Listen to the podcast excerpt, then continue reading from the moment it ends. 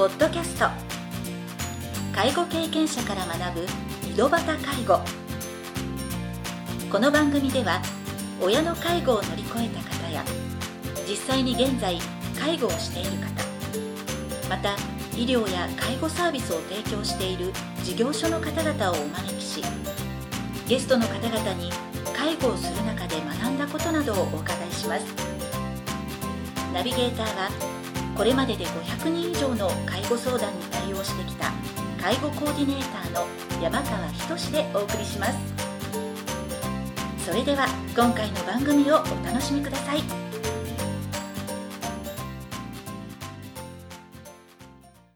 皆さんこんにちは。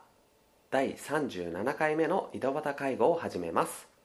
今回も福岡市で認知症対応型のデイサービスや特別養護老人ホームを運営している社会福祉法人福岡光福祉会の村瀬隆夫さんをゲストとしてお招きしております。前回の番組ではよりあいさんが運営されている認知症対応型デイサービスについてお話を伺いました。今回は認知症の親との関わり方についていろいろなお話を伺いたいと思います。ちょっと重複するところはあると思うんですけど、はい、と思います、あそうですね。い。やもう実際そうなると思うんですけど、機能不全を介護する家族は受け入れながら対応することがより介護をする時の辛さとかを減らしていけるのかなと思うんですけど実際やはり村瀬さんとかの寄り合いさんに相談に来る方で何とかしてっていうようなご家族さんってそういう内容のものが多いんですか？結局そこですよね。あだからお話を聞いてると確かにその肩麻痺があって、はい。それをサポートしなきゃいけないとか物忘れがあって、はい、えーうん、例えばいそのもう空間の認知力が落ちてるから、はい。いっぺん外に出ちゃうと帰ってこれないとあかー。そしたら自分がずっともうそこに拘束されるとか、はい結局介護によって拘束されることの辛さであったり、はい。これはあのもう人間の限界を超えるわけですよね、はいはい。生理的な、うん。社会生活にも影響が出るし、はい。だからそこにあるすごく辛いっていうこと、うん。辛さがあると思います。機能障害が大きいからはい。介護負担があるというよりかははい。機能障害をめぐってはい。お互いのこう性格とか生き方が立ち上がってくる時のはい。辛さですよね、あうん。おできない母またそのできないことを受け入れられない母を介護することはもっと大変です。うまく老いてる人であればーはい。あのひある意味人の世話になる覚悟もできてますうから、ん。そういう人の介護は楽なんですよ。はあはあはでも介護は拒絶するわ。でもできてはないあわあそうですね。はい。でそれを今度は、うん、介護する側はつい怒ってしまったうん。りイライラしたり生理的な限界が超える、はい。えー社会的な不利益を被ってる中ではい。それをやっていくと、はい。やっぱりこんな母さえいなければ、はいはいではい。母のそういうところが大嫌いみたいな。で母のこんなところが大嫌い父のこんなところが大嫌いって言ってるのはおそらくはい。母や父の老いが嫌いって言ってるわけでもないし、抱えた機能障害が嫌いって言ってるわけじゃないんですよ、はい。それをめぐって立ち上がってくる折り合いのつかなさ。その折り合いのつかないところから見えてくる母の性分であったり父の性分が嫌いになっちゃうんです、あー。でそれを嫌いになっていくまた受け入れられない自分も辛いんですよ。っっていうようななんかそういうこう絡み合った感情がはい。ぐっと出てくるところにうん。この辛さがあるから。はい。でこれは一つはもう一朝一夕で何か解決したり解消するものではもうまずないうん。と僕は思うんです。はい。でそうなった時に何が大事かっていうとやっぱり僕はやっぱり相談できる相手がいるとか、はいはい。でそういう介護で行き詰まってる人たちは、うん。大方はその解消するものじゃないっていうことはどっか分かってるので、はいはい。あの何か答えを求めてない人が多いですね。うーん求めてないはい答えを。うーん。解決したい解消したいと思ってくるのかもしれないんですけど、はい。でも多分無意識のところで何か問題の本質はみんな分かってらっしゃって、はい。うん、あのこうしたらいいですよああしたらいいですよっていうようなことを言われてもそれは表面的なことでしかないからああいやそういうことじゃないんですはいっていうことになるからはい。だから我々もその本質から相談を受けようとした時になんかこういやそれは受け入れてあげてくださいとかね。ああの肯定しましょうとかね、はい。その、うん、物忘れを責めてもしょうがないですかとか。で受け入れましょうとかって言言われてもねはい。立ち上がってるのはお互いの折り合いのつかなさだし。だからそそこをそんなふうに言われてもいやそれはでそんなふうに言われても悶々として聞くだけなんですよアドバイスなんて専門職のアドバイスなんていうのはほとんど上滑りあなたは他人だからそうできるって思われた時点でもう多分分かってるんですね。あ受け入れなきゃいけないことも分かってるし。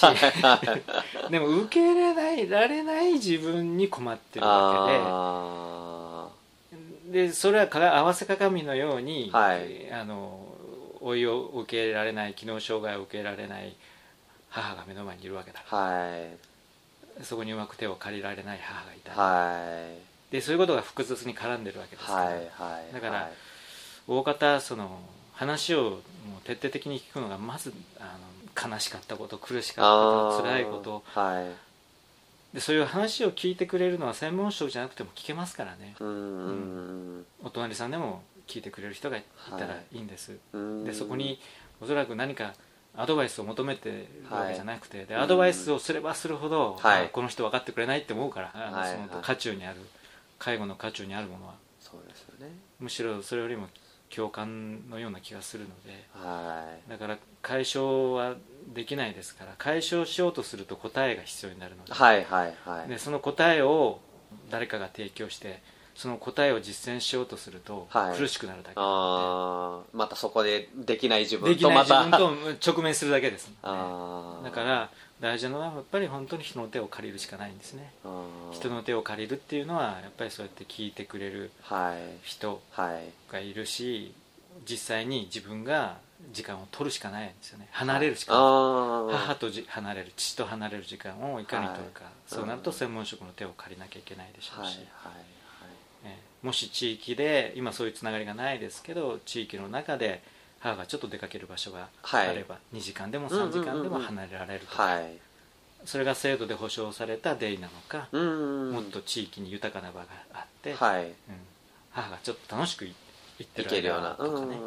主体的にいる場所が地域にあるとか、はい。だからそういうふうな形で間接的に他人の手を借りるしかうんうんうん。ないと思います、なんかそういった意味では著書にも書かれてたとは思うんですけど、まあ、実際に寄り合いさんを利用された後の方使う必要のなくなった方とかも定期的に集まるような居場所を作っていらっしゃるんでしたよね。介護を得た方とかあと実際に介護で、まあ、なんか定期的に家族会みたいな、家族会ですね、うん。で家族会の中に OB 含めて、はい。なので介護が終わったからといっても、うん。そのこれで終わりじゃなくて、はい今度自分が置いていかれるのでうんうんうん。だから自分の老いをやっぱり想定してる人は、はい。その母を介護する父を介護することによってできた人間関係の維持を求められる人は、はいはい。OB として残られますね。で実際にそういう方々が比較的時間に余裕が出てくるじゃないですか気持ちにも。で先ほど村瀬さんがおっしゃったように、うん。今実際に悩んでる人。で当然多分年配になるようなその方より年上になることが多いと思うし実際に生で体験してる方なのでなんかスッと入ってくるとかそういうこともね職員さんだったらなかなかそこまで30分も1時間も一人の方に、まあ、現実的に聞けない状況もあると思うんですよ。聞ける時もあるでしょうけどでもそれをずっとやってたらやっぱり音業が今しなければならないことがおろそかになるので、まあ、そういう場を作り続けるっていうこともすごく大切だとそうですね。介護ってだからあある意味世間が言うようにそして実際に介護してる人が感じてるような苦労っていうのがはい。間違いなくありますよね、はい。だからその苦労がうまくその分配できた時に、はい。苦労を分配し合えてその苦労に付き合い続けるというか、はい。その時に多分人間関係ができるから。はいはいはいはいはいかいあの寄り合いの森という特養であれば、毎日母の食事会場に来てる娘さんがいる。で同じように時々会場に来る娘さんがいる、はい。で顔を合わせるようになる、はい。これが1年になる2年になる、はい。3, 人3年になるうーん。そのお互いの自分の母を介護ししてるようですけど、はい。どうかしたら今日ここのおばあちゃんの娘さん来てないっちゃね。で母はもう眠ってご飯食べてないしはい。食べようとしないし、はい。母の食事会場に来たんだけど、はい。うん母眠っとるけん。じゃあ私こっちのおばあちゃんの手伝いしようかっつって手伝ってくれたりする。はいはいはい。だからそうやってなんかその自然にですねお互いが知り合うことによってはい。時間かけて知り合うことによってその自分のお母さんじゃない他人のお母さんの介護もこういう老人ホームだと共有することが可能になるんででそうやってお互いの親の介護をこう特養という場はい。を借りて共有し始めると、はい。人間関係が深まっていくん。でさあどっちの親が先に死ぬかになりますから。はいはいだはい。からどっちの親が先に死ぬにしても自分の関わった人が死んでいくわけです。うーん。直接かい体を触った人たちが。はい。でそこを経験した人たちはやっぱりすごく大きな学びを得るのではい。でそれは自分の親に対して今後自分の親が先にこんなふうに先にしあのおばあちゃん死んじゃったけどはい。自分の親もこういうふうになっていくんだなうみたいな。だからそういう積み重ねをその介護によって重ねられた人はやっぱり OB として残る率は非常に高いですしあでそこでできた人間関係によってもしかしたらいつか自分が救われるんじゃないか、あの根拠のない安心を。うん。まあやっぱり人はね そのまあその寄り合いっていう思いも詰められてると思うんですけど寄り合って助け合いながら生活していく一人では生きていけないっていうそうです。ことですね。ただ単純に介護が必要な方を生活を支援するだけじゃなくてそういったコミュニティの場を、まあ、作ろうっていうのは最初に開設した時は、まあ、当時でいうですね長保症を患われた方が日中、ね、過ごせるところの居場所を作るっていう目的が、いつの間にかこの地域のコミュニティの方にも発展していたっていう。そうですね。だから基本的にコミュニティを作ることが目的ではなくてはい。そういう先ほどお話したようなこうお宅のお母さん私手空いてるからちょっとお手伝いしようかとかからそういう形で本当はそこは一人でやってると抱え込んだ介護、はいはい。苦労する介護なんですけど、はい。その一人でやって抱え込んだ苦労が自然とこうなんて言うんでしょうかね、えーそれを担う人が増えてはいはいはい。いった結果としてのコミュニティだというふうに思っているのではい。先に何かこうコミュニティを作るために何か動くということよりかはそうやってその介護という苦労をお互いがこうで私があそれやるよっていうところに大変さあんまりないんですよ見てると、はいはいはいはいはい。せっかくいいるしとか。ついでだからとか。でそれが毎日お願いしますねとかこの時間来てやってくださいねって言うとそれは負担ですけどついでの中で。あー。でしかもできる範囲の中でただやるっていうはいところで、その知らないうちに苦労が分配されていあくーっていうかそういう場が必要なんだと思はいいます、はいはい。でそその場があのおそらく本当はコミュニティなのかもしれないけども意識して作ったっていうよりかは自然とそうなってそれを意た。識して作ると間違う気がするんで。すねではいはい意識して作るとそれはやらなければならないになっちゃう またそう。あでやらなきければならないことは続かないんですよはいはいはい。だからそういう形で時間かけてはい。今一人いるおばあちゃんからあの自分のできることで関わっていくっはい。ていうことうーんだそういう場が今ななさすぎる逆に言はいはいえば、どこにもないって言ってもいいのかもしれないですね。うんないから逆に、まあはい。ありありがたさが分かるっていう感じに、まあ、今寄り合いさんの地域にお住まいの方はそういう、ね、場がたまたまあったけどこれが全国って考えると自分も、ね、知ってる限りではそうないと思うのでこの番組を聞いた方とかもそれがきっかけでまたちょっと自分の地域でも作ろうっていう形にね、まあ、広がっていければいいなとは思ってるんですけどあと最後にですねちょっと話は逆にこう入り口の方に戻ってしまうかもしれないんですけど最初、まあ、介護保険を初めて使う時もそうなんですけど要は手続きがわからないとか。であと親がちょっと認知症かもって、まあ、今ねテレビとかでも認知症に関する、まあ、番組とかたくさんあるので認知症という言葉を知らない人はもうほとんどいないと思うんですけどちょっと親が物忘れが激しくなったとかなんかお願いしたことのこう意味をなかなか理解してくれなくなったとかちょっとこれって認知症かもって思った時にいやそこから認知症ってどんなその病気なのかとかって調べたりとかあと実際にあこれって介護保険で何か支援してもらえるんだろうかってでもなんか目の前で見守らないといけない母が父がいるとかっていう状況で介護の仕事とかもしてないような人とかであればまず介護保険の申請なのかとか先生の受診なのかとかいろいろ多分悩まれると思うんですよ。要は何も介護とか縁のなかった家庭の中でちょっとその親の変化に気づいてしまった家族ってはなんか最初そのまあ一つの答えではないとは思うんですけどまあであとその状況にもよると思うんですけど、まあ、どどういったことが大切なのかなっていうその初動の動きとしてですね。そうですね。まず誰に相談していいのかもわからないとかあると思うんですよ。でその相談した人が本当に的確な、ね、アドバイスをしてくれるかってそれそのアドバイスが正しいかどうかも判断できないじゃないですかまあ一般的に言うとねあの地域包括支援センターに。そうなんですだから その制度的な説明はそうなっちゃうんですよね。はい。だからまずは地域包括支援センターに行きましょうだとか、はい。結局はそういうことになってしまいます、はいはい、うん、だけどぼなんか僕らは事情を知りすぎてるがゆえになかなかここが一番答えが難しいあやっぱりその相談した相手によって支援が違いますので、うん、実際にね病院を受診したとしても、なんか生活の場までちゃんとアドバイスがもらえるかっていうとまあ現実的にそうじゃない。病院だとどうしてもそれはあのお年寄りを治療の対象で見るわけですから、はい。お年寄りを美容理でしか見ませんので、はいはい。それを抱えた人の生活をどう支えるかまでは病院には感知しませんしね、はいはいだから病院に行って例えばそのそそこでまあ診断もらってはい。薬飲んではい。とか、はいはい。診断が出てそこは認知症ってことになれば薬は絶対出るでしょう、はいはい。病院に行けばそういう手立てになりますね、はいはい。じゃあそういう手立てが本当にその人に必要か大切かどうかもまたここはですね例えばメマリーとか、はい。アリセプトとかっていうのは一般的な認知症の補完薬というか治療薬ではないわけではい。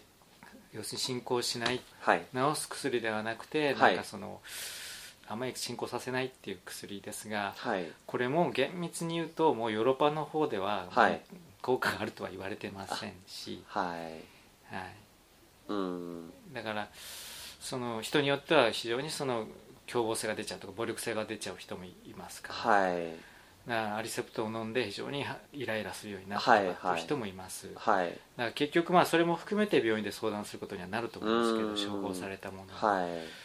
だからその病院に行けば間違いなく治療はいとしてのアプローチがあるということになります、はい。でおそらくあの家族としてはそれも期待はするかもしれないけども、はいあのす生活ですよね、はいはい自分が仕事に行けるとか、例えあばゆっくり夜眠れたいとか、はい。でそういうことになればもう当然その介護保険を活用するしかありませんから、はい。介護保険を使ってそのプロの支援を受けるっていうことになる、そうなるとデイサービスに行くとか、はい。ショートステイに行くとか。うん。でその一番最初の相談の窓口になるのはやっぱりそれは地域包括あ になるとはい。いう、もうこれは制度的な説明でしかないあですね。ただですねはい。もう正直言ってあのもう本当にあのピンからキあー。ですもんね。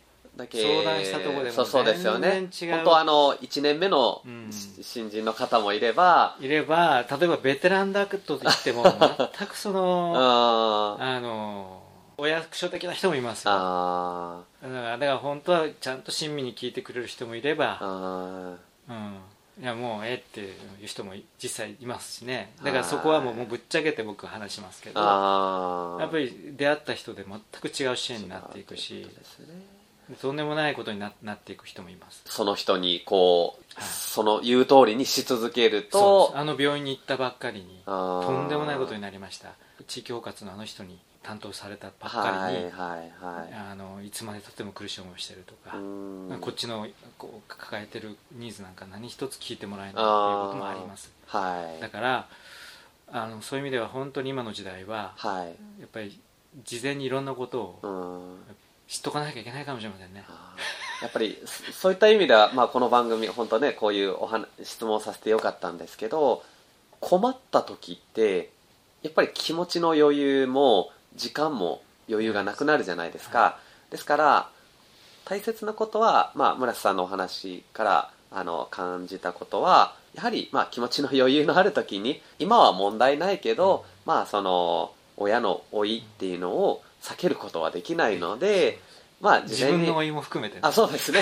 はい。で自分の老いてくるとやっぱりね体力とかも低下していくっていうことから考えると少しは学んでおきながらであと逆に相談するとしても相談した相手の話を全て鵜呑みにするんじゃなくてあの先ほどおっしゃっていましたようにちゃんと自分の話を聞いてどんな困ってる状況なのかでどうしたいのかで本人はどういうふうなことを望まれてるのかっていうのをしっかり聞いてくださるような方をちゃんと選んでそれは役所だから安心じゃなくて。そうですね、うん、専門職だから安心っていうこともないですし。ちゃんとその、はい。自分の相性のいい方をはい。ちゃんと選んでいくっていうことがそうですね。大切なんだっていうことですね。それとやはり自分自身の人生ですのでやうん。っぱりそこは本当は自分の親の介護からはい。老いを学ぶことになるでしょうし、はい。で自分の親の介護が始まっちゃうともうゆとりがないですから、うん。その前にもしかしたら本当はあの他人の親から老いを学ぶことはたくさんできるんです、ね、自分の親ってなかなかあの学べないんですよ。もう腹が立つのが先なの だから悲しかったりするのが先だから。なのでね。はい。だから他人の親だとですね、はい。結構ありのままに受け止められる不あー。思議ですけど、はい。家族の会でもですね、はい。あの家族同士でちょっといっぺん親を連れてどっか出かけたことがあった、はいはい。そしたらその時に不思議ですよ。はい。自分の親には結構厳しいこと言ってるのに、はい。一緒に横にいるおばあちゃんにはすごい優しく だから一番いいのはお親をこうあの子供交換した方がいいですよ。ええええああそれ面白い。お発年寄りと、あの家族とバスハイクなんか行った時なんかは、はい。あの親の横に子供が座るんじゃなくて他人の親に他人の子をはい。パートナーにした方が。はい。朝はもうすごく丁寧に自分の親だったらツッコミ入れてるところをあのちゃんと受け入れて はいだから他人だと優しくできますから。でそれだから他人の親から老いを学ぶっていうことの方がはい。ストレスが少ないので、はい。だからそれをどう日頃の中で自分の中でそれははい多世代性のある地域だと、はい。多世代がつながってるとそれはもう自然と生活の中で学べるけど、はい。今そういう地域どこにもなくなってきてますよね、はい。行事でしかだからイベントでしかお置いた人と出会えないみたいな。そうですよね。うん。はい。でそんなイベントもあるかどうか分かりませんから今、はいはいはい。だからどう本当に自分たちの生活を今まだ置いてない段階はい。から老いを他人から学べるかっていうことをはい。相当意識して行かないといかないとちょっと厳しい時代になってきたそういうことですね。でもそれをややるとそれなりのなんか、まあ慌てずにうん。ちゃんとしたせんねあの対応が していけるっていうことですね。だからそれが僕が一番おすすめするのは特養はい。にやっぱりあのボランティアに来るのがああはいはいいい。ですでしかもただのあのおお手伝いじゃなくてはい。そういうボランティアを通じて職員とかはい。お年寄りそこで暮らすお年寄りと人間関係がはい。作れるような、はい。あのそういう特養を選んではいそうですね。どどこでもじゃなく同じはい特別養護老人ホームでもやってることとか、はい。そのその施設の思いとかっていうのはやっぱり様々なのでそこら辺をしっかりねそのせっかくボランティアに行くんだったら、自分が支援したいなと思えるような。ところを選んでいくことで、本人にとって貴重な気づきが得られるっていうことですね。だからぼ今寄り合いなんか27年もやってるからですね、はい。27年やると当然親をそこで介護してた娘があ今度は自分の夫を親を見とった後、はい。今度自分の夫をよ寄り合いで見とって。ーはい。で今度は自分が入居してへで息子から見とられてますから。そうやって27年やると、はい。多世代になったてはい。いきますね、はい。でそうなるとそこを支援したいなと思える特養であれば、はい。そうやってこうなんすかねこう継承されるので、はい。自分の親が入ったら今度自分とかですね。はい。満足できるケアがあればですね、人はあんまり離れていかないのででそうなると今度実は今度父ですけど、うん今度はおじなんですとか どんどん。横にこうつながっていくはいはい。だからそういう形で一緒にケアをしていくことができると、はい特養も育つことができうるそういう家族から育ててもらえることができるので、はいはい。お互い育ち合えるようなそういうボランティアとかもしくは利用したことをきっかけに、はいあのつながっていけるようなうん。特養を僕らは目指してるし、はい。そういうところをまた増えていけばですね、はい。福祉施設を中心につながりができてそのつながりがはい。それぞれの生活に還元されていくっていうことはこれから起こり得ると思ってるのでがそういうこともちょっと意識しないと、はい。あのダメな時代だとは思うので。おがそこもやなんか一あの一般の人たちもーはい。そういうことをちゃんと考えないとまあ少しでも知っていただくっていう気持ちがないとですね。そうあはのかもう本当に考えないとダメな時代にはもうなってると思います。いそういうことですね。それは。はい。うん。ありがとうございます。今回は認知症の親との関わり方についてお話を伺いました。次回第3部では特別養護老人ホームや託老所などで行われている介護についていろいろなお話を伺いたいと思います。それでは次回の配信をお楽しみに。今回の番組はいかがでしたか？この番組ではリスナーの皆様からのご質問なども受け付けております。メールアドレスはひとしの h 小文字で h. 山川19アットマーク gmail.com h. 山川19アットマーク gmail.com ですそれでは次回の配信をお楽しみに